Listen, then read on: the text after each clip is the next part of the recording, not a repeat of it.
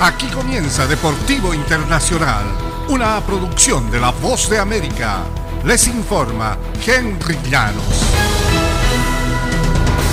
El pánico y la desesperación por salir después de que la policía lanzó gases lacrimógenos en un partido de fútbol de Indonesia para ahuyentar a los fanáticos molestos por la derrota de su equipo dejó al menos 125 muertos, la mayoría de los cuales fueron pisoteados o asfixiados, una de las peores tragedias en este tipo en el mundo. La atención se centró de inmediato en el uso del gas lacrimógeno y testigos declararon que la policía los golpeaba con macanas y escudos antes de arrojar las latas de gas directamente hacia las multitudes. El presidente indonesio Joko Widodo expresó el domingo su conmoción por la tragedia y ordenó una investigación de los procedimientos. El jefe de la policía, Listio Sig, dijo que la cifra de muertos fue revisada de 174 a 125 muertos.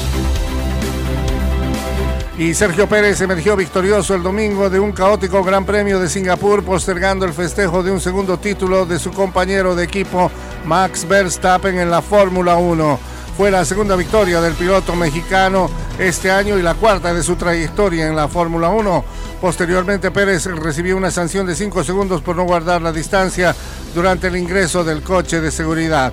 Pero la diferencia que logró abrir sobre el Ferrari de Charles Leclerc le alcanzó para ganar por 2,6 segundos. Carlos Sainz Jr. entró tercero con el otro Ferrari. La verdad es que ha sido mi mejor actuación. Controlé la carrera, dijo Pérez, quien ganó el Gran Premio de Mónaco en mayo.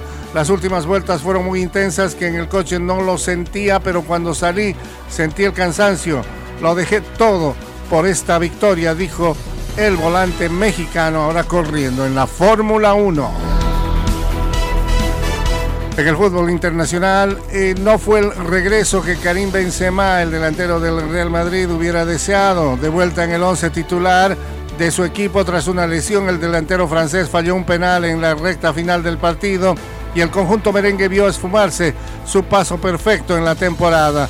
Nueve victorias al empatar el domingo uno con uno contra Osasuna con diez hombres en la Liga Española. El resultado le costó el liderato al Madrid al ser desplazado por el Barcelona, que el sábado salió triunfante 1-0 de visita al Mallorca.